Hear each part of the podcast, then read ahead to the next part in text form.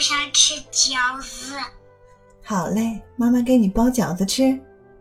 这里是吃货播客节目，聊时事，聊斋志异的聊，美食天下的食，搞事情不怕大的事，总是就是聊吃聊好吃的。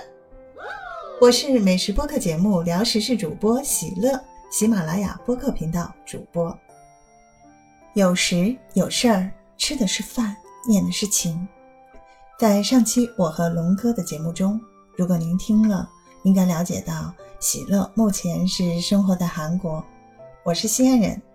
远嫁国外之前呢，是生活并工作在上海。我特别爱吃美食，也特别擅长做美食。一个北方人生活在南方很多年，幸好在吃的方面，我这个北方舌头啊，依然很快能够适应南方的这个清香甜脆嫩爽鲜。那现在又生活在韩国。虽然韩国泡菜味的美食并不难吃，但对于咱们中国的这个胃来说吧，连续吃几天还是受不了的。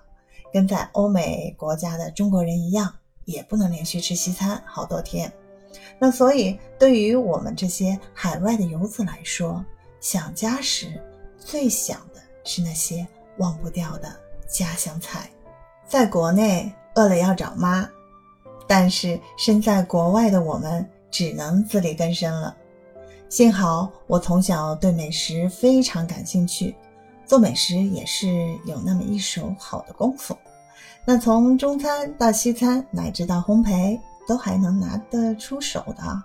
所以无论在哪里呢，即使到了国外，只要把我要吃的中国调料都带全乎了，那在家也能完全做出地道的中国味道。我在韩国做的最多的就是面食了。还是咱北方陕西西安人，那经常做拉条子啊、汤面片呀、炒面片，还有我们的油泼面儿、扁扁面。那还有做的最多的就是我儿子最爱吃的饺子。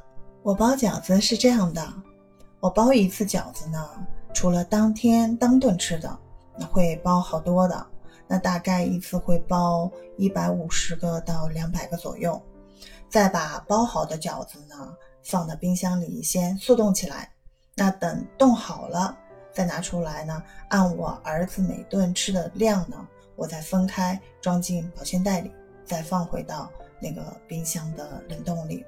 那这样每次吃的时候呢，就特别方便，也特别省时省力。我儿子特别爱吃我包的饺子，他每次还会很满意的样子啊，吃着。吃着，边吃边竖起大拇指夸我呢，并说：“yummy yummy，好吃好吃。”那每每我看着他的小嘴吃的香香的，我这个做妈妈的也很满足和开心。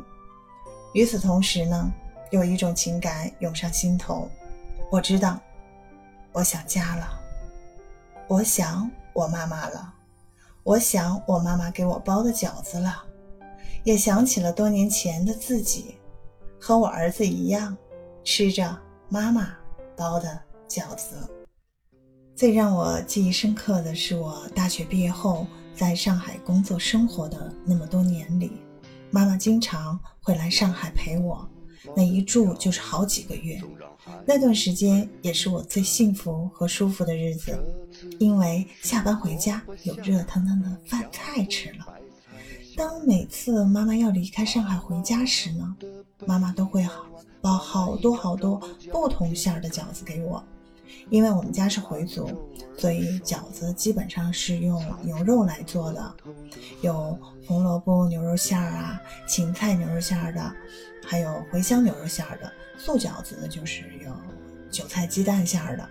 那妈妈也是同样分类包好好多包，放在这个冰箱冷冻起来。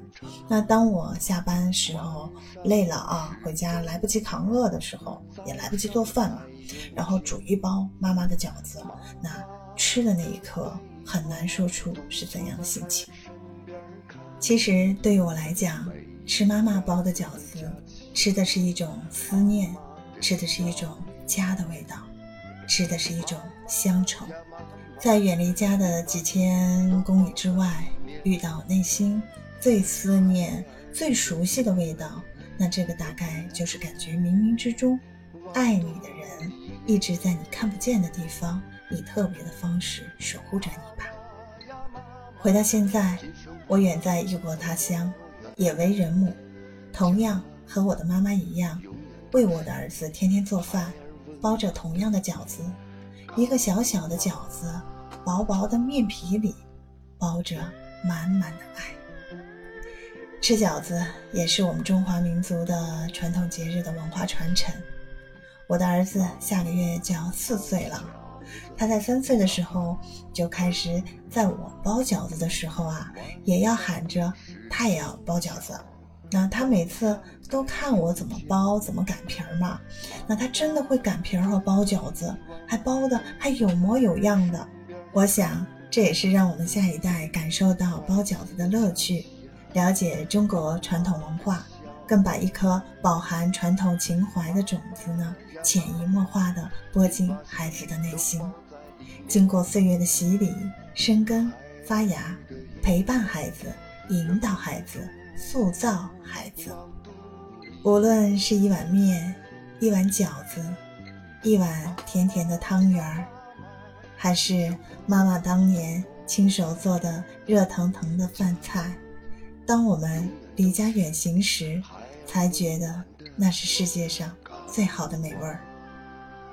这也是我为什么要做《聊时事》这档播客节目的初衷，因为每个美食的背后必有精彩的故事，我想把它们都记录下来。美食是我的生命之光，而这里聊时事将是我的美食手账。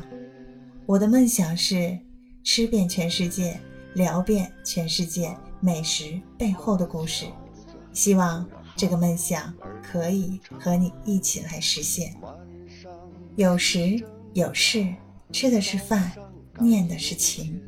无论你在天涯海角，心中牵挂的总是温暖的家，回味的仍是妈妈的味道。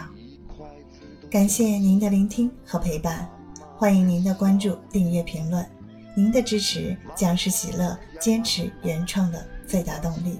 朋友们，下期节目见。孩儿的眼泪忍不住往肚里咽。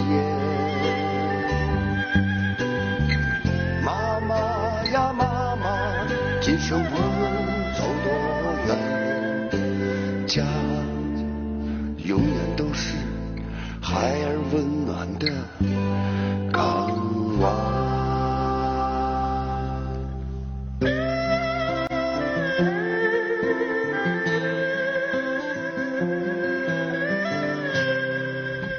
妈妈包的饺子总让孩儿馋，晚上是蒸饺，早上该有煎。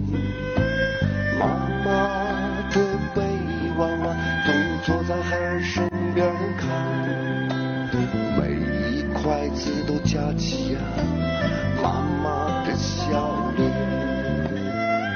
妈妈呀妈妈，您把心都包在里面，孩儿的眼泪忍不住往肚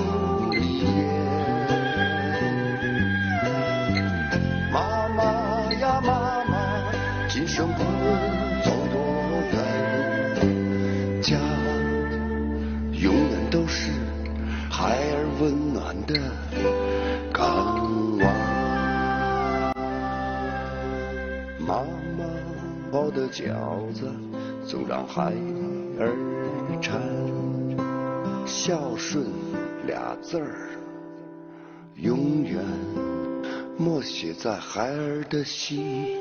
里面。